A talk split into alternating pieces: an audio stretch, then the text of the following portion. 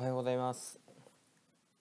未来の幸せと豊かな人生につながるツナチャンネル今日も配信します、えー、いつも聞いてくれてありがとうございます、えー、昨日の、えー、研修会が早く終わった時に、えー、嬉しかったっていう経験ありませんかということで、えー、昨日も、えー、授業を、えー、5分前になるべく終わらせるように努力して、えー、やっぱりいい一日になったなというふうにも思うのであこれはまた今日も続けていきたいなというふうに思っています。そして今日は、え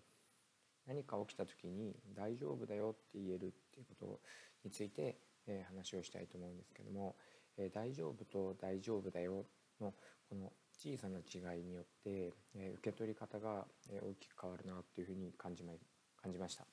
え何かしてしまった時に、え大丈夫かっ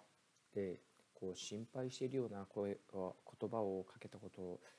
え、あると思うんですけども僕も結構これを言うかなと思うんです。で大丈夫かって言われると逆になんかこう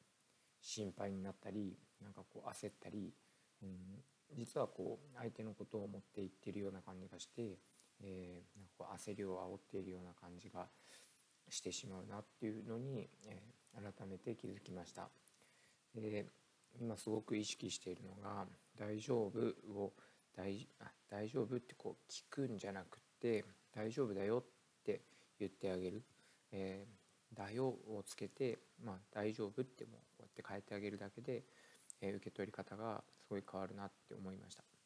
で困った時とか、えー、失敗した時とか痛い時なんかも「大丈夫大丈夫だよ」って言ってあげるとえー、その言葉は本当に優しくて、えー、心強い言葉だなと感じました。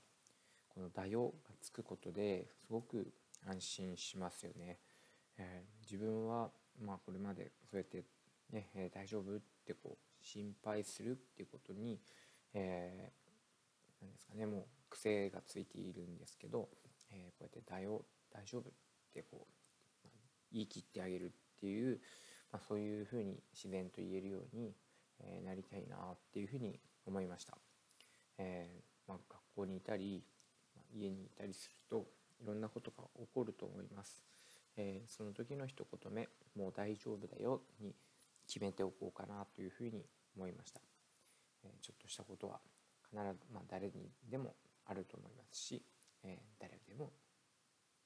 そんな時はありますよね。えそんな時に大丈夫だよと言える人になりたいなと思いました。えー、今日は、えー、まあ、短いですけどこれで終わります。